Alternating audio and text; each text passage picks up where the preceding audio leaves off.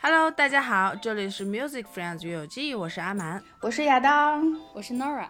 乐友记是一档三位好友闲聊音乐的播客节目，非常开心。为了庆祝乐友记两周年的生日，我们的黄金矿工亚当终于回归啦！此处有掌声，挖坑专业户的回归。在录制的当天呢，距月有记第一期节目的发布刚好两周年，也就是今天啊！真的吗？对，真的真的。今天吗？亚当终于来拯救头秃的两位好朋友了，我真的好感动。呃，对我确实很久没有出现在节目里了。我之前跟 Nora 讨论，我们我上一次录节目到底是什么时候，我竟然想不起来。然后他提醒我是杰克那一期，那那确实感觉是是不是去年的事情了？好像，反正上次录节目已经是上次了。哎，我我最近呢就也一直在忙忙自己的学习学业，确实啊，没有想到博士会这么难读，就觉得每天都是在煎熬，就。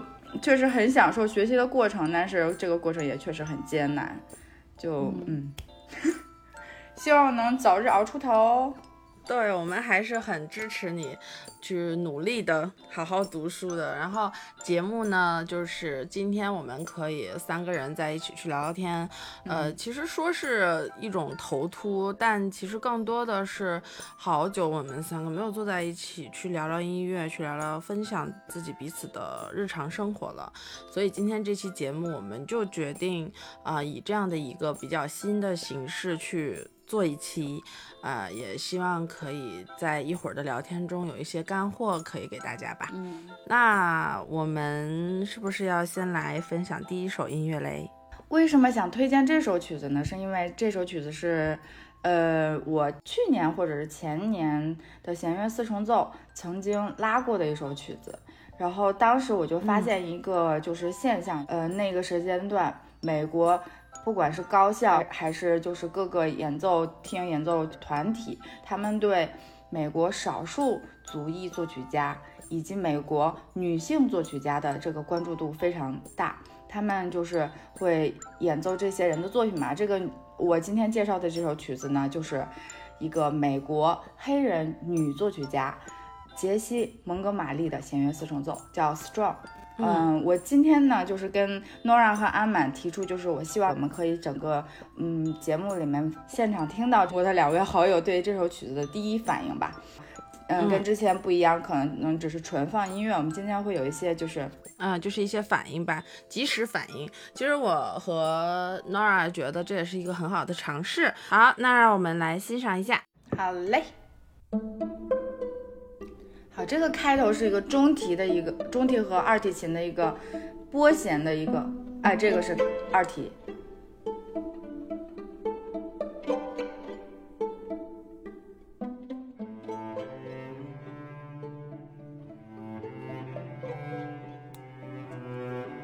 它前面的这一段拨弦还挺好听的。嗯，一提一提进了是泛音。然后跟二那个一题跟大题的大提琴，对，两个一起。其实反而更抓我的，我觉得是大题的这个旋律。哎，我觉得那个拨弦好像水滴声。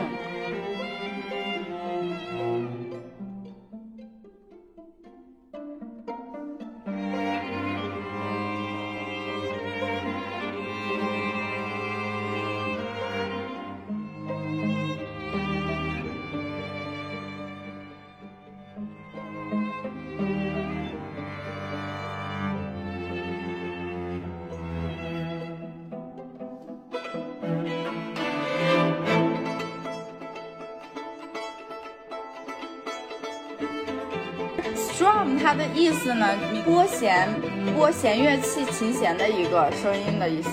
所以你这首曲子你可以听到很多就是拨奏，pizzicato。就这一段很像吉他的那种拨法。对对，我当时拨的很痛，手指头很痛。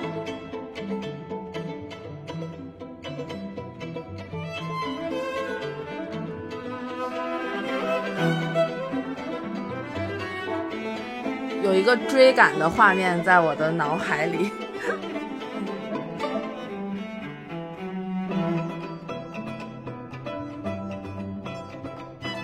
哎，这个很难对这首曲子。我们当时刚开始学这首曲子的时候，呃，互相对的时候很痛苦，是它的节奏吗？节奏型吗？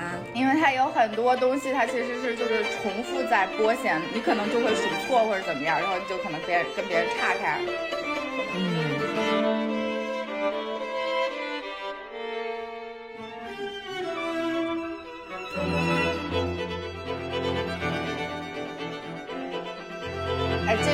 最喜欢那一段，就是我拉这段的时候，自己想象的是那种坐过过山车那个感觉，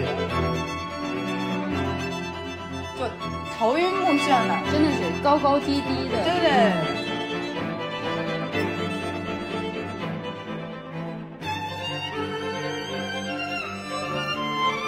我小提这个高音感觉是飞起来了。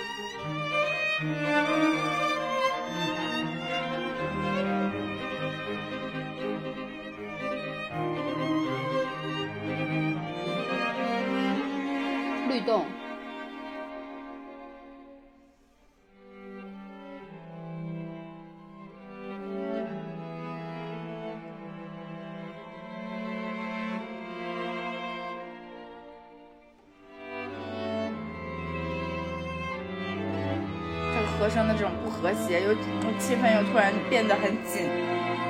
可是我好喜欢这里和声的这种感觉。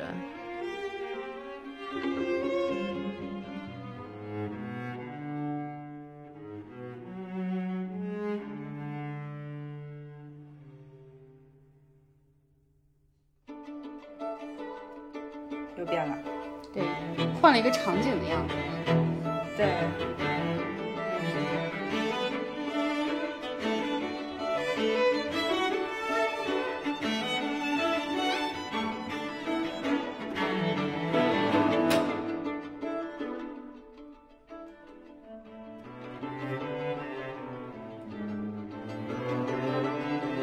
我想知道播这一段难道不需要先学吉他吗？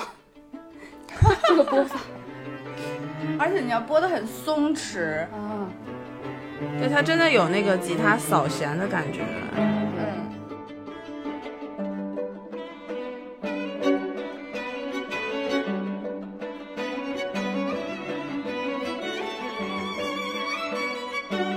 是一个反向对话的感觉，有下行有上行。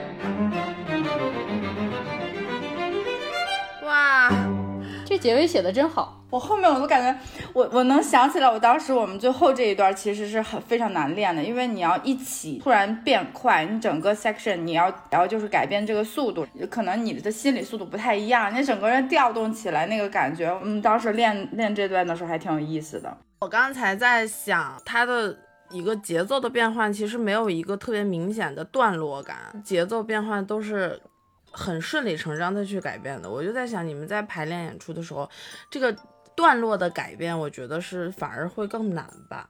嗯，不，其实它在谱面上，它那个段段落是非常明显，你知道，就是这是一个大段，这是一个大段，但是就是最后这个结尾处，它你要突然加速嘛，就感觉会稍微有一点就是难对。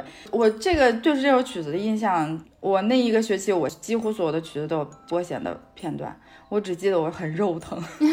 对，我记得你在群里说过，就是真的拨到手破的那种。因为它这首曲一提琴，它有很多拨弦是就是正着反着都要拨，手指头、一般我们都是用我们的手指、指腹那个肉的部分去拨弦嘛，但它有很多反向拨弦的地方，就是用你的指甲盖儿上方那一块儿。呃，另外一个是我当时同一学期还有在拉那个拉威尔的另外一首那个弦乐四重奏，也是有很多拨弦的地方。然后我自己的那个独奏曲子也有很多拨弦的地方。最惨的是乐团也有很多拨拨弦的地方。哇，为什么你这都演了点什么呀？拨弦记，我觉得有的时候某一个学期会机缘巧合，总会有一个东西就是重复出现。比如说那一学期拨弦一直在拨弦，有一个学期我记得一直都是小调的曲子，我那整个学期都很很荡，就整个情绪就很 写的曲子都是献给就是过世的人，悼念谁、啊怎么怎么样。我不管是天呐乐是独奏，就就感觉很 很有意思。是一种流行趋势吗？可是这部作品好好听哦，是不是？在一段时间需要接触一些新鲜事物的时候，去跟你们聊聊天，大家去共享一下彼此现在在听的一些东西。就会打开一些很多的我们的思绪，就会特别开心。我又 又听到好听的作品了。嗯，就这个女作曲家杰西·蒙哥马利这两年就是在美国真的是火火到不行。记得我拉这个弦乐四重奏的时候，我发现我的 Instagram 上有至少三个就是认识的人都在拉这一首作品。那真的很多。新作品来讲，新作品很难做到这个这个规模。就是因为他当时其实是在被大力的推崇，哦不管是交响乐团呀，还是就是音乐组织，他们甚至学校啊，介绍他的曲目比较多吧。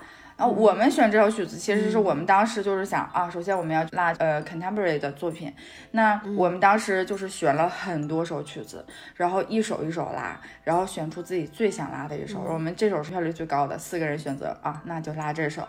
因为真的很好嗯听，因为真的很好听。对，因为我们很多人现在对于这个现代音乐其实是贴标签的，嗯就听的时候会觉得说现代音乐，妈呀，那一定很难听，就是很肯定很抽象。对它可能旋律性不是那么的好。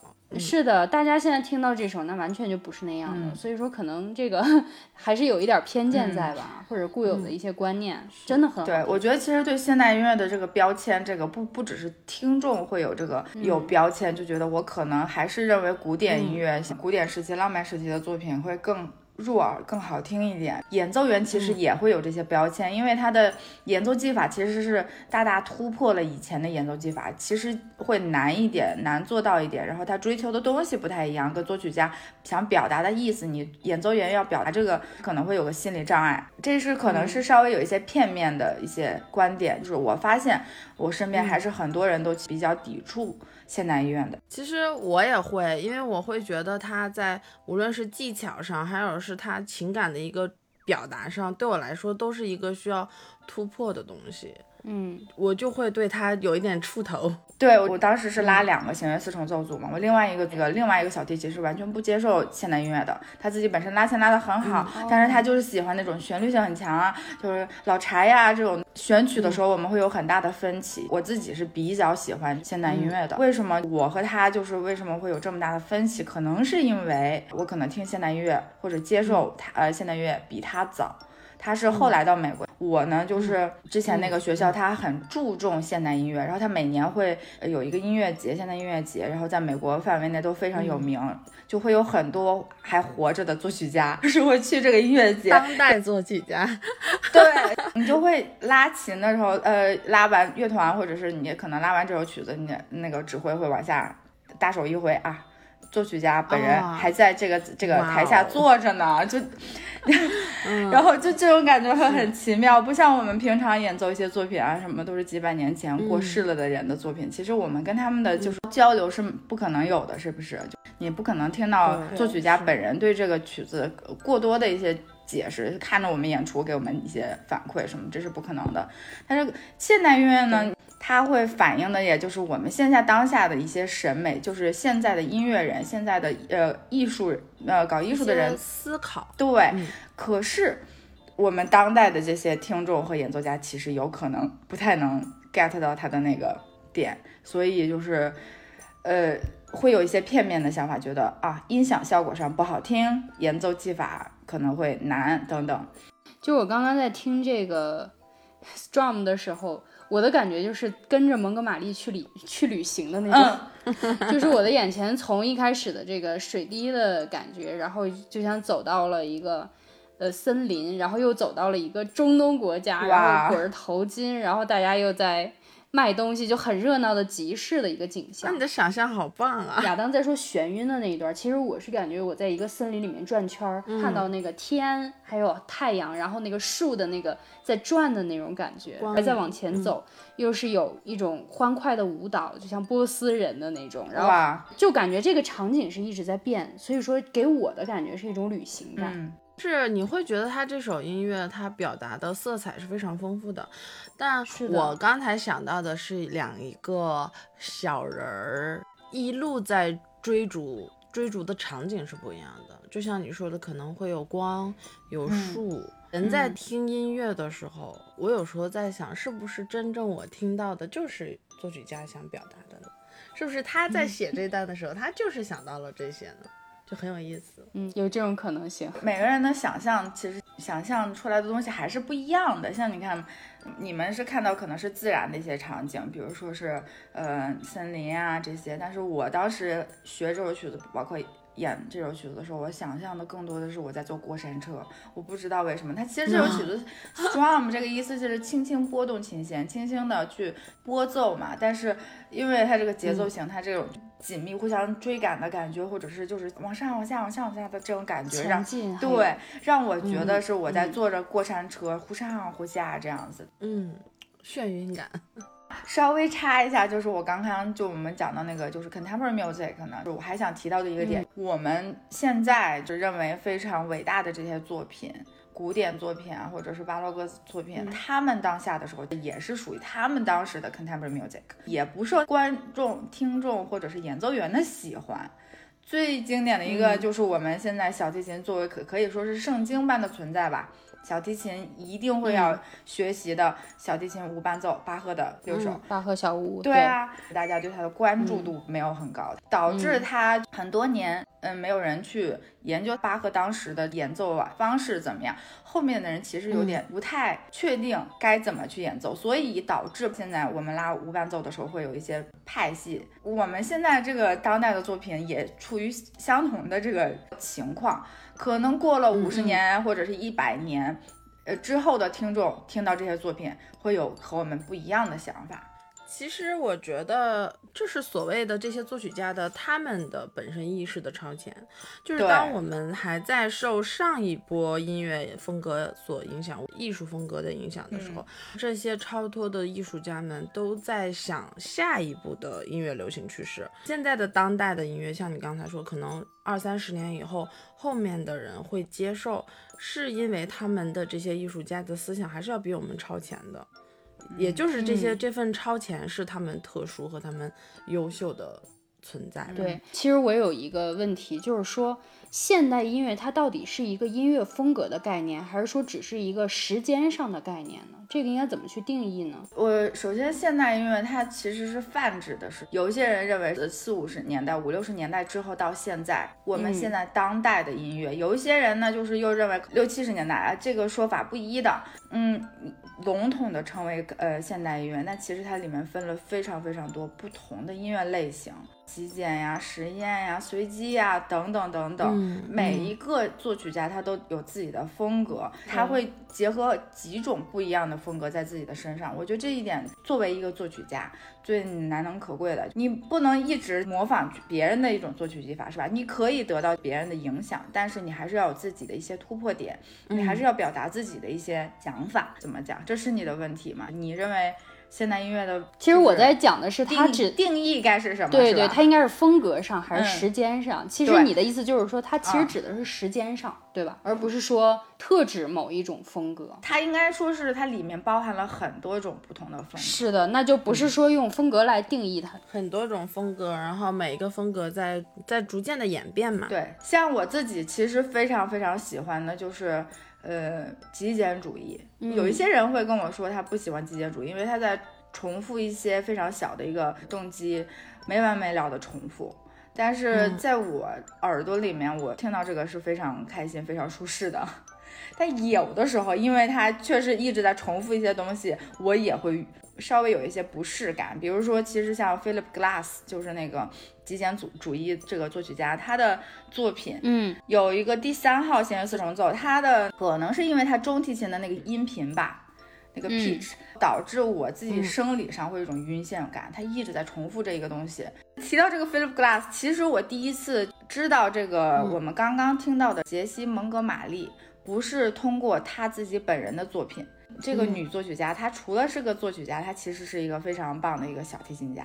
她在纽约的一个弦乐四重奏里面担任小提琴手。我第一次 看到她，其实是他们那个组在拉那个 Philip Glass 的那个弦乐四重奏。看到这个女作曲家，我说 这个女作曲家，嗯，后来发现哇，原来她她还拉琴，还拉了我之前听过的这首曲子，我就觉得嗯。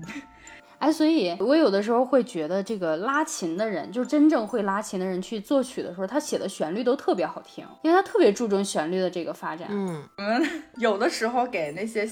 作曲专业的同学拉他们作品的时候，其实很煎熬。他们更多想的是作曲技法，像什么和声呀，或者你怎么去表达你的音乐 idea。但是对我们来说，顺不顺手，符不符合小提琴或者是长笛啊这些的这演奏技法，这是一个对我们来说很重要的一个点。但像杰西蒙哥马利呢，本身他就是一个小提琴家，那你说他写弦乐，他对弦乐的了解肯定会有非常大的一个加持吧。但是我觉得他其他作品也非常棒，嗯。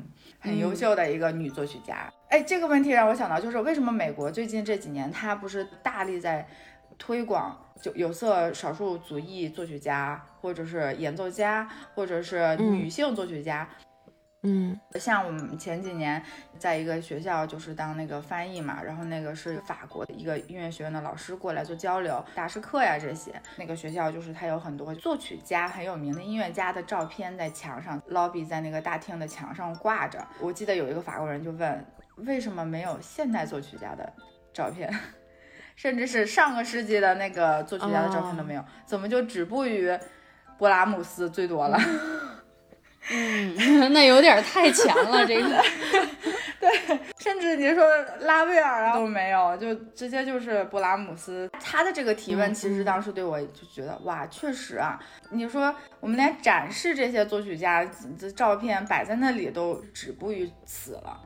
我们对他们的关注真的是非常少的。嗯，我知道像一线城市的一些音乐学院，他们有一些音乐节啊，或者是怎么样，他们会有一些很好的一些活动在推崇这些就 contemporary 这个作曲家啊什么的。但是我觉得还是需要更多的一些推广吧。其实我觉得我们之后可以有一期啊，好，黄金矿工上线，我们之后有一期可以推广更多的那个现代作品，因为。就是我们在交流的时候，我其实脑子里蹦现了非常非常多的作品，非常非常多。有一些作品是晦涩的，可能你们听上去接受度会不不太高。因为我本人自己当时听的时候，我研究这个曲子的时候，我自己都当时很痛苦。可是当这个过程过了以后，在我频繁的去听，频繁的去怎么讲理解它以后，我的接受度会很高。另外一个，我之前读过一本书，那个那个叫库普兰提过这个观点，你要接受一个音乐。呃，类型你你要去重复的去听，重复的去听，嗯，不管是你生理上还是你的就是脑子里，你才会对它接受度会更高一点。其实就是一个音乐接受度，有的时候我们也在想，像这些音乐它是不是真的是有门槛性的？其实我们慢 慢的去了解以后呢，你就会对这个音乐去有所兴趣吧。就很多人都会问，古典音乐有没有门槛呢？嗯。其实多了解一点点，可能就会加深你很多对音乐的关注。是的，就我我今天跟就是 Nora 和阿满提到的这两首曲子，还之后还会提提到另外一首嘛？这两首曲子其实都是旋律性，就是你可能耳入耳比较轻松一点，就是很很好听的这种曲子。我觉得之后我们可以有一期，我可以给你们介绍一些，嗯。让观众炸裂的一期，是吧？对，就你可能觉得这是什么，播放为零的一期，听完了以后自己整个人都不好了的这种。我有的时候其实，嗯，我也想跟阿玛跟 Nora 道个歉。有的时候在群里，我有的时候会自说自话，然后有的时候会看不见他俩发的，自问自答。对，其实其实我们也理解啊，因为你确实这个学业上来讲需要非常的专注。但是，呃，据我们所知，这个可以跟听友分享嘛？就是前段时间，一位做论文采访到了一位非常厉害的小提琴演奏家。这个，对对对，我我们之前好像在节目里面推荐过他，是不是？是的，我们的女性演奏家那一期，我们做过一期女性演奏家。对，希拉里哈恩，嗯，机缘也不是机缘巧合，是我处心积虑吧？啊，从我的论文选题 开始，对我就因为我个人受他影响非常大，我不管是他的演奏，还是作为他作为一个人，嗯，我觉得他非常有人格魅力啊，他的音，他对音乐的一些想法，他都非常大的影响到了我，所以我的论文刚开始其实有感于他的某一张专辑。所以我就也可以说是处心积虑吧，就是慢慢靠拢自己女神。我当时其实写论文的时候，嗯，有看很多她的就是采访什么的。然后我觉得，突然某一天，我的老师跟我说，你如果能采访到她，可能她会有一些想法上会有跟你非常多共鸣的地方，或者她可以给你更多的些就是更多视角。对视角，我觉得哇，确实是这样。那我可以这么做吗？这在我。害羞的这个迷妹的心理，我觉得他是我们的偶像哎，对啊，就觉得触不可及的一个存在吧。但是在我和我朋友他们跟我们跟我聊的时候，他们就会跟我说，这种行为是非常正常的。学术你你要去不厌其烦的去骚扰他，你可以给他发邮件，可以发一切可以联系他的他的方式，你都要去发。所以我就呃鼓足勇勇气给他发了邮件，给他的经纪人发了邮件。本人邮件是不可能得到的啊，然后就给他经纪人发，然后在他的脸书，在他的 Instagram 吧，各种途径我都有留言，嗯，就给他简单介绍我的就是，呃，论文是关于什么，我有很多问题想就是能不能可以采访到你。哦，我没有想到啊，就是我其实同时期我还要采访很多作曲家，我没有想到，我觉得呃就是希拉里哈恩可能是我采访不到的那个人，作曲家我可能会接触到，但是。他呃，黑拉瑞汉，我觉得不太可能。我没有想到，他是我第一个完成就是这个采访的人。真的，你那天跟我们说的时候，可把我开心坏了。他的那个叫什么 manager 经纪人给我回邮件说，嗯，他汉他对我的这个论文很感兴趣，他非常愿意跟你就是聊。我就哇，好，太棒了。然后我就开始拿出我的问题嘛，然后就跟他。有了一个电话的采访，然后聊了相当的开心啊，整个迷妹的人生大圆满，是能和自己的偶像有这个学术上的交流，都不是说是啊，我好喜欢你这些，而是跟他有一些更深度的一些交流。我觉得哇，说到这个提问，其实我想起来一个事儿，就是前段时间。我在跟 Amy 聊天的时候，因为我们说到弦乐四重奏，然后我嗯说我在听一个课，然后他就问我说：“那你觉得勃拉姆斯的四重奏有没有受到贝多芬的影响？”我当时都懵住了，因为一方面呢，我好像是没拉过勃拉姆斯的四重奏，我也去查了一下，貌似是没有，这个不确定啊。但是好像我们比知道比较多的就是他的那个钢琴五重奏，钢琴弦乐五重奏。但是我觉得他这个问题很会问，就是说勃拉姆斯跟贝多芬有什么样的联系？他受到了什么样的影响？我在想，他一个根本不是搞音乐的人，他是怎么问出这样的问题的？然后我就真的去查了这个问题。我觉得艾米是会做学术的人。是的，是的，他他他就是一个做学术的人啊。问题，其实你说的这个点，我们我我当时上历史课的时候，我们其实有学过的，就是勃拉姆斯他受贝多芬影响很，他包括他的交响作品受影响很大这些。对，但是你这个提问，这个提问的能力，这个其实是可，我们今天可以稍微深入聊一下，因为我自己本人是有很大的很大的一个感感触在，因为我之前也不是很会提问题，甚至是很害怕提问题的人。呃可能之前的教育就是老师一口一口喂，然后我就全盘接收，这样子的嗯，感觉。就是填鸭式。对，但是直到就是我之前有一门就是历史课，整一整个学期他都在讲古典时期嘛，然后那个课那个老师他的课程设置是这样的，就是你可能啊前面老师做一些稍微一些做一些 lecture 的部分，就是给你简单介绍一下他要干嘛，但是他会有一个环节就是他一定要学生去去提问。互相提问，然后或者是给他提问，但是我就很很害怕这个环节，因为我不知道该问啥。我觉得你给我们教的这些内容就很好啦，你让我问什么呢？是是不是？嗯对，所以我在课上比较安静吧。就中国学生，其实在课上嗯大部分时间都比较安静。呃可能呃，因为语言，或者是可能就是还是我们这种教育就会觉得羞于去问问题，课上会、嗯绝对会有那么一个到两个，那全场控场控场王。因为我在想，有可能你会呃害怕自己提的问题是不是很不合对适，是不是幼不应该问这样的问题？就我们总会被这样的想法控制住，而不是说我们真的是脑袋中没有问题的，而是我们羞于表达自己的这个问对题。，那个课是疫情期间，其实是网上上课嘛。我突然有一天呢，就收到老师的邮件，他跟我是这么说的，就是我们，就不是说他，是我们，就整个课堂希望听到你的声音。我我一下我就觉得、哇，就是我我需要在这个课上再刷存在感，否则我的课上课堂成绩可能会不好。我很害怕怎么会还跟成绩挂钩了呢？对，真是的。他他会跟那个课堂成绩，你课堂表现嘛。然后我就很紧张，我就开始每天就是卯足劲的想问题。上课之前我就看，就是他我们这堂课是关于什么，就是那个他会有那个 syllabus 嘛，就是会有大概的一些内容，嗯然后我会拼命的想问题，列几个问题，然后到那个提问环节的时候，我就会赶紧举手。然后我发现反反应其实还挺好的，我我以为我可能就是问问题会不会就是，害怕被拒绝，但是有这个想的过程，其实我发现我会开始慢慢变得越来越会问问题，嗯，直到这一次我有机会能采访到切拉里哈恩的时候，其实那些问题我只觉得自己问的还是挺挺靠谱的，挺挺不错的，然后老师也是。嗯我我发给老师们，给老师们就是给我的这些导师组看的时候，他们也是啊，OK，、嗯不错，我就觉得嗯，其实是不是现在觉得提问比解答别人的问题更难？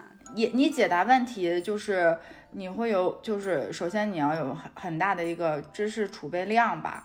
像我觉得希拉里哈恩他，我为什么就是觉得我一定要问他呢？就是我作为一个学生，作为一个在校生，其实我能接触到古典音乐的一些现象或者怎么样，其实还是很片面的。但是在他来说，他是一个 concert 呃 violinist，他在全世界各个地方演奏，他的见识肯定是会跟我有有非常大的一个差别。在想一些问题的时候，他的答案肯定是会是要跟我不同的，所以我需要听到他这个就是反应嘛，就觉得嗯，谢拉里哈他在就古典乐的这个贡献啊，不只是他的那个。演奏哎，多么的高超啊！这个无无懈可击的演奏，但他本人这个嗯个人魅力，像我之前我们在那个节目里有没有提过他的那个一百天练习计划？有没有？我不记得。有有有的有有提过的。对，我嗯，觉得他就是一个表率作用吧。你说他那么繁忙的行程下，嗯他每天还会就是就会让我们知道，呃，原来这些演奏家他们真正是每天是这样对练琴付出很多，哦，原来他们还会练这么基本的东西，对对原来他们一句，呃，这么难的乐句，真的是可以练一百遍的。，对就是他们这种身体力行给大家看的话，会加深我们对练琴的一个认知。以前可能只存在于想象。想象他们会是这样去处理这个事情的，而当我们真正看到的时候，你就会觉得，哇哦，这个这个刺激感很直观，是非常不一样的。对，你会有很多人在学他呀，很多人都在那个是，呃打卡。在跟着他做这个，对，嗯打卡做这个，我觉得是特别棒的一个对。行为。嗯，我觉得他文采也很棒，他写的一些随笔非常有温度。我每次看的时候，我都特别激动，就觉得啊，就偶像的力量。我知道你长笛也有类似这样的偶像，是不是？呃，我们刚才其实，在说希腊雅哈，我们在说一个，就是他在十月七号的时候，他会出一张新的专辑。嗯、然后耶！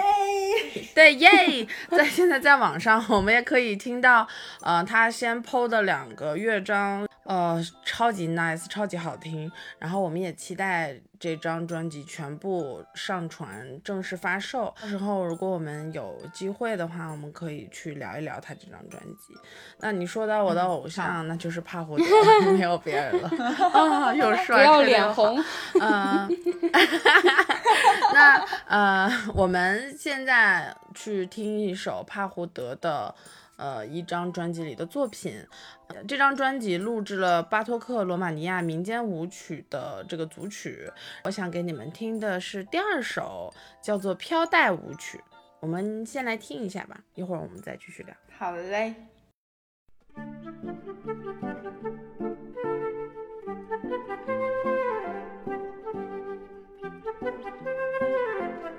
其实这段音区还是很短的，嗯，呃，很低的。是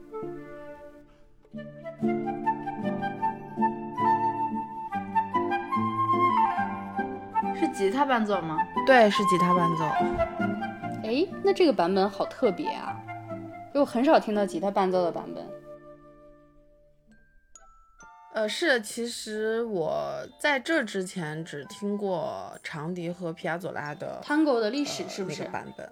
对对我们其 Tango 的历史。实之前想推荐这个，嗯嗯嗯，嗯，这个罗马尼亚民间舞曲它有管弦乐团版，然后也有中提琴版，也有小提琴版，其实就是还被很多乐器改编过。最一开始它应该都不是这些乐器演奏的，因为巴托克写的很多东西，它都是源自匈牙利的民间，就是他去采风啊，或者是一些口口相传的这些民歌。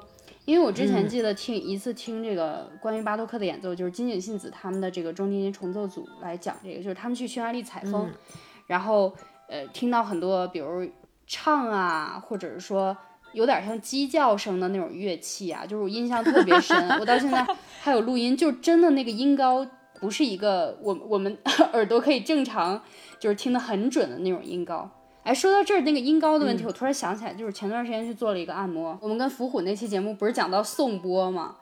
那个按摩的时候，他嗯。他有十五分钟都在敲那个颂钵，然后在我身上震来震去，然后我就当时完全什么放松的心情都没有了，没有什么疗愈的心情，都在听那个颂钵是什么音高的，我就觉得他一哎，就我就觉得他在打 trill，你知道吗？就感觉在咪和发中间转，然后最后那个那个按摩师出去之后，我到底很好奇的打开了我的降音器，然后敲了一下颂钵，发现他就是在咪和发中间。你这个让我想到我做那个核磁共振的时候，核磁共振会发出很大的那个声音，不是？我每一次都纠结于它的节奏性的问题，就是它是有规律啊，的嘛。就它会嘣嘣嘣嘣，它没有规律，所以我就很难受，你知道吗？我躺在那里，我就会，就是它会有那个嘣嘣嘣嘣，嗯嗯嘣嘣，类似这种就是变换的声音，然后我就试图找到它的规律。我每次在那里我都很难受。检查，我两次都很难受，都很因为就是学音乐的这个本能，他对声音的这个敏感。，不管是音高还是节奏，下搞清楚。就我们一定要把它搞清楚，它到底是怎么回事，我就想把它写在纸上，恨不得，就就很强迫症。死我！对，但是你你说巴托克把它整理成一个就是真正的乐曲，不是整理成一个，是他整理了许多从民民歌采集来的乐曲，真的是很吃力。就像前一节儿就是我们刚才、刚才亚当说到的那个，我们耳朵要多听才会接受。其实我第一次听巴托克的时候。我整个人是崩溃了，我觉得这是谁写的？这跑调了吧？这个，我当时是以为演奏跑调了，加上写的不好听，就是真的是不接受。我觉得怎么可能呢？就是他那个中提琴协奏曲的二乐章的结尾有一段儿就是杂和弦，嗯，我我我当时都懵掉了，我说这什么呀？我老师上课上的还特来劲儿，然后我就就觉得完全不理解。嗯但是现在就是完全能理解它的美感在哪儿，就是我们的耳朵真的是需要一个这么一个过程。你说这个匈牙利的这个音乐不成调，传统音乐不成调，让我想到我们之前上大学的时候上那个世界音乐什么，嗯嗯，世嗯界民族音乐，有一个那个泰国音乐传统音乐的那个片段，哇，那才叫个不不成调，那个就很难受。对，非常非常难受。但其实我后来，你知道，我去年就那个 Spotify 去年他那个年度总结，我嗯，嗯，无数遍听的那首曲子，其实是一个泰国元素非常强的坂本龙一。我们有没有介绍过他？啊，有提过，有提过。没有做他的节目，我觉得我们之后有一期可以讲他。然后就是是他的一首，借鉴了一些泰国音乐的那个感觉，元素，嗯，就是很好听。我们之后有有一期可以放那首曲子。然后我整个一一整年 Spotify 无数次的重复的就是那一首曲子，我不知道为啥，我就非常非常喜欢。就是你中毒了。对，中毒了。其实但不是说去年中毒，是我很多年前就在听这首曲子，然后多少年我都很爱听那首。我们要不现在就放两，嗯，要不要可？以啊。叫什么？叫 Flying for Thailand。好，那让我们来欣赏一下。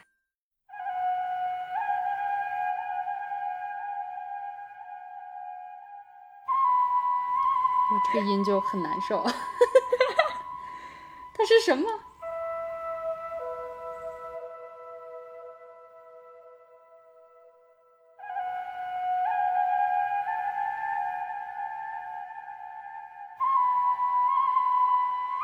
非常的抑郁，非常的嗯，难难呀。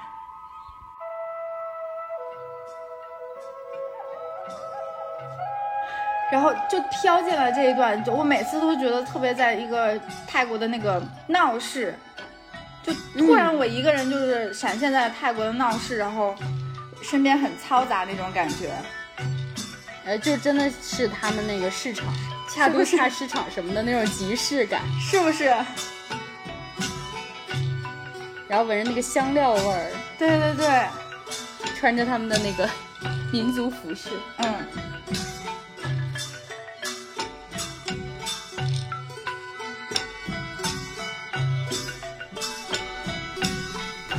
这一段就很那个版本，就很版本龙一了对。嗯，对，但是他后面还在飘着那个泰国的那个。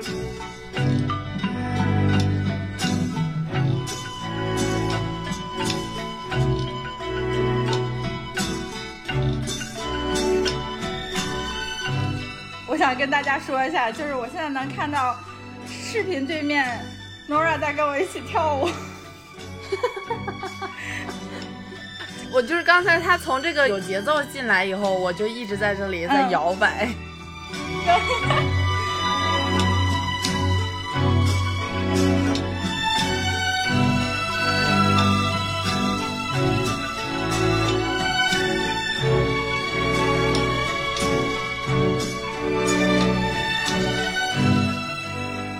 个弦乐也很版本龙一啊，好美他啊！很爱这样写。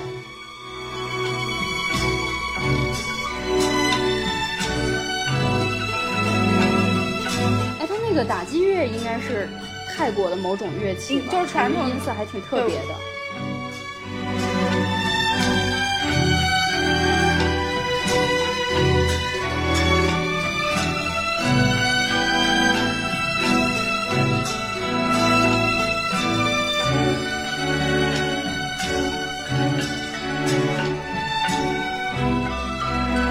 不能看见，因为我们现在视频里真的是手舞足蹈。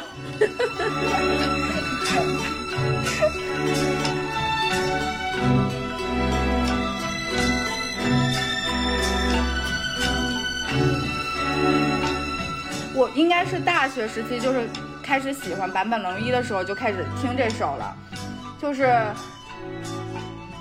永远在我的那个那个 list 里。然后发现我去年可能开车的时候听过最多的就是这首，有多少个小时都是一直在放这一首。人家人家开车都是很那种速度激情的那种曲，鼓点很很强烈的，但是我就放这首。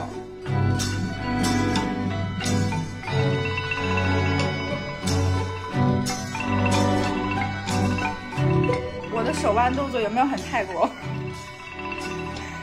挺泰的，就像吃了生豆芽。疯了是吧？我要被笑死了。不是因为我想到泰国真的吃生豆芽，那个嘚儿那个，你你听到那个打击那个声音，这这是马零八吗？又不太确定是不是马零八应，该应该不是，应该不是有点像木琴对木琴的那种声音。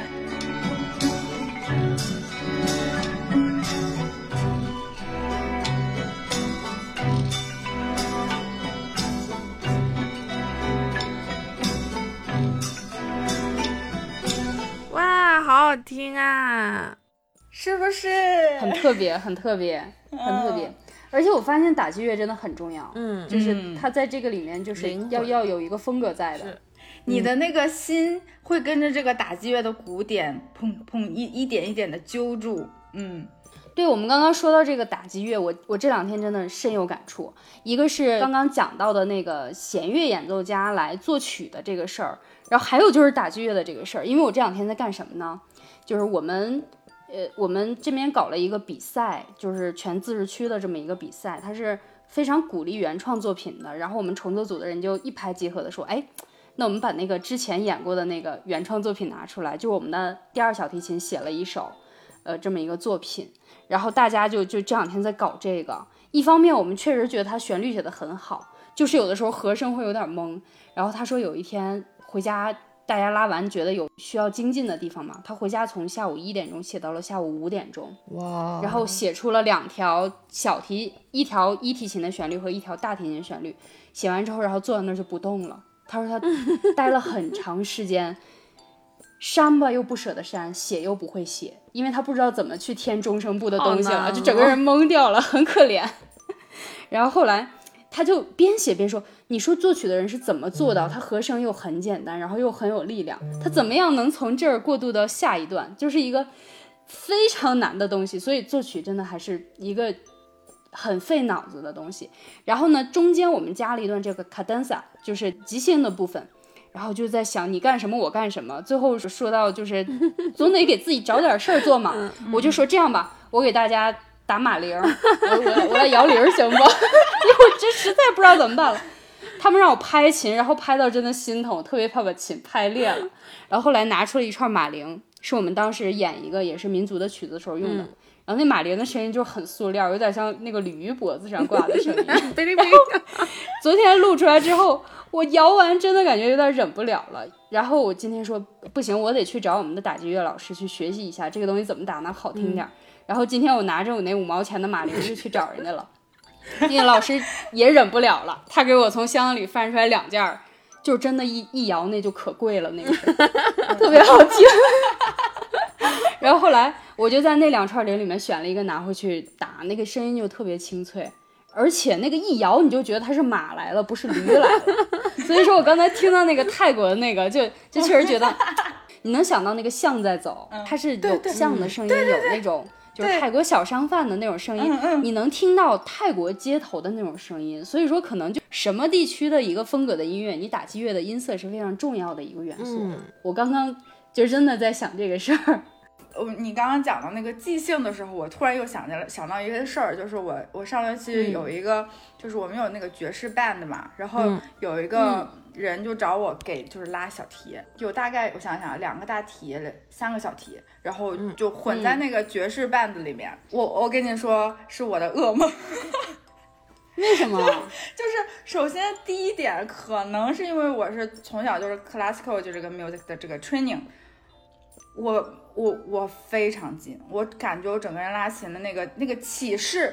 可是我觉得你算是我们三个里面非常有爵士范儿的人，完全没有。我跟你说，完全没有。我在那里面简直就是。完全不搭的那个，我和那个大体有一个大体男生，我们俩绝了，你知道吧？就是演出的时候，大家都穿的非常 bling bling 的，就是各种 颜色非常扎眼的紫色、红色领带怎么样？我们两个穿了，呃，因为我们没有黑衬衫嘛，对我们没有那个设备，我们穿了就是古典音乐会上我们会穿的衣服。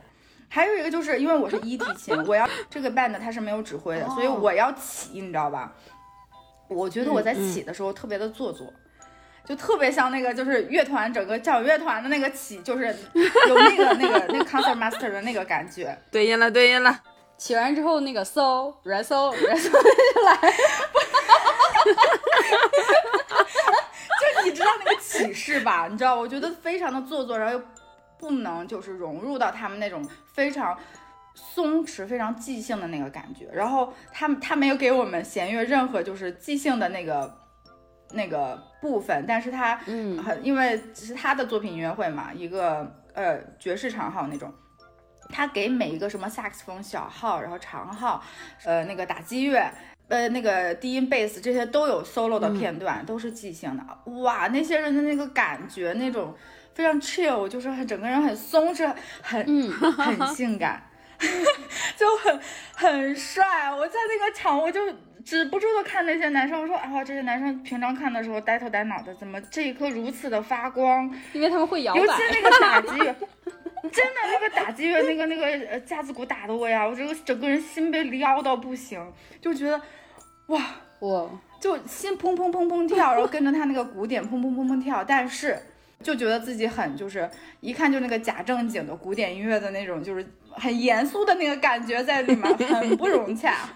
就很有意思的一个经验吧，然后 也音乐会结结束，我们还去一起就是聚会嘛，然后我还跟那个男生说，哎，不好意思啊，我觉得我起势都就是起的时候都感觉很很做作，很像那个古典乐团起一提琴带着的那个感觉。我说我觉得 其实我不觉得我的 Q 很好，然后我就在台下看着，一定能就感觉到那个极其不融洽。我好想看这场音乐视频。不好意思，我没有他的那个那个视频，但是我就印象很深这个事儿，就觉得爵士有一些人是专攻爵士小提琴的。今天想推荐的另外一首曲子呢，也是一个呃电影配乐大师约翰威廉姆斯的一首曲子。嗯，那是真的大师。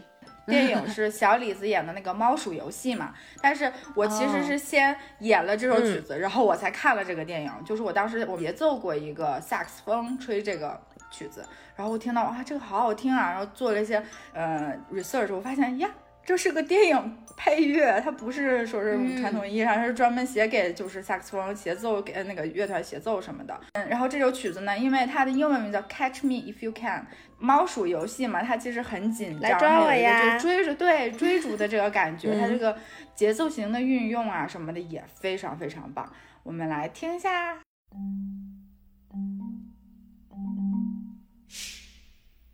这个打击乐，就这是马林吧。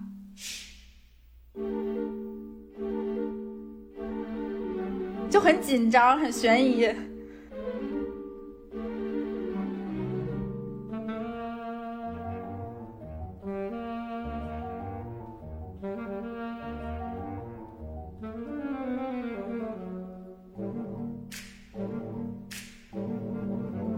哎，他这个好有角色感哦，是不是？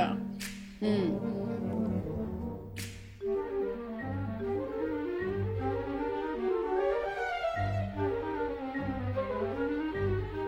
奔跑的感觉，那是游走。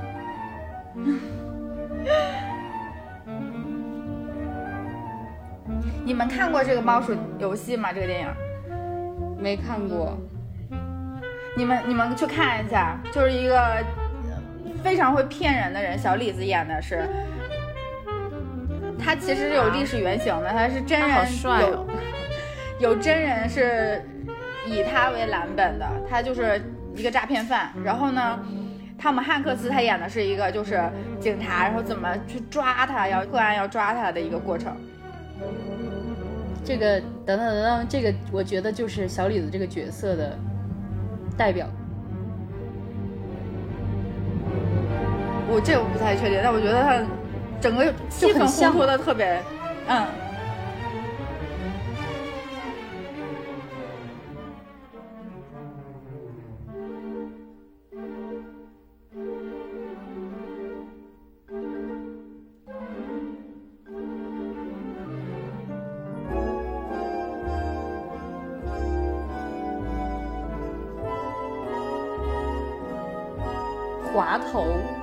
感很强。